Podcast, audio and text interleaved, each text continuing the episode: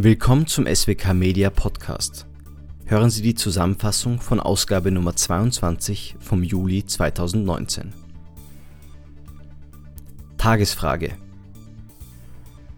Rückzahlung von Pensionszahlung führt nicht zum Verlustabzug. Beide Höchstgerichte lehnen die Ausweitung des Verlustabzugs von den Einkünften aus Vermietung und Verpachtung auf andere Einkünfte endgültig ab.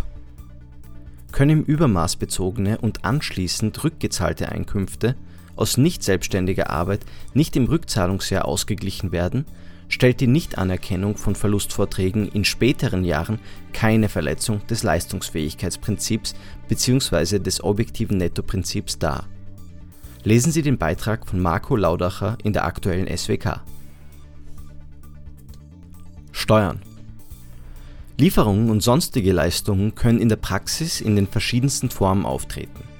Werden Gegenstände montiert bzw. installiert, sieht man sich häufig mit den Begriffen Montagelieferung, Werklieferung und Werkleistung konfrontiert eine klare Zuordnung ist oft nicht einfach vorzunehmen, wohl aber entscheidend für die dadurch entstehenden Rechtsfolgen und für eine mögliche umsatzsteuerrechtliche Registrierungspflicht im Bestimmungsland.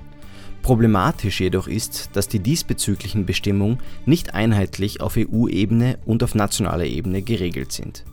Ein Beitrag von Ingrid Rattinger und Julian Kuderer.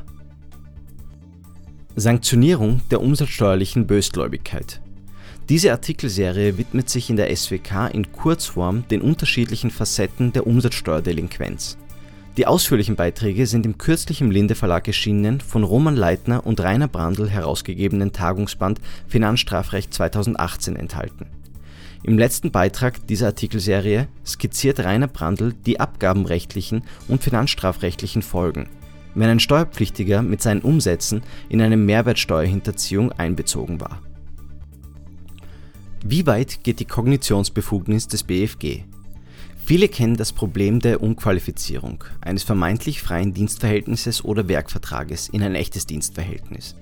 Einhergehend ist unter anderem die Erlassung eines Haftungsbescheides bezüglich Lohnsteuer an den nunmehrigen Dienstgeber. Aber was passiert auf der abgaberechtlichen Seite des echten Dienstnehmers, wenn durch den neuen Lohnzettel ein Pflichtveranlagungstatbestand vorliegt? Nun, Nichts, wie das BFG in seiner Entscheidung vom 16.04.2019 festhielt.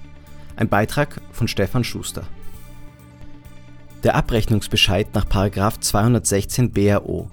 Die bekanntesten Rechtsschutzinstrumente in der BAO sind die im siebten Abschnitt Rechtsschutz geregelten Möglichkeiten, insbesondere die Bescheidbeschwerde, die Säumnisbeschwerde und die Maßnahmenbeschwerde dieser Artikel soll den interessierten Leser aber auch mit einem in der Praxis zumeist unbekannten verfahrensrechtlichen Instrument, nämlich dem im sechsten Abschnitt Einhebung der Abgaben geregelten Antrag auf Ausstellung eines Abrechnungsbescheides nach § 216 BAO vertraut machen, der über die Richtigkeit der Gebarung abspricht.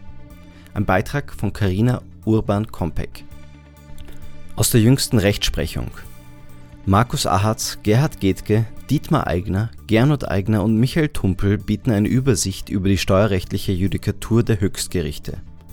Darunter VWGH-Entscheidungen zum Hauptwohnsitz und zum Erlöschen des Baurechts durch Zeitablauf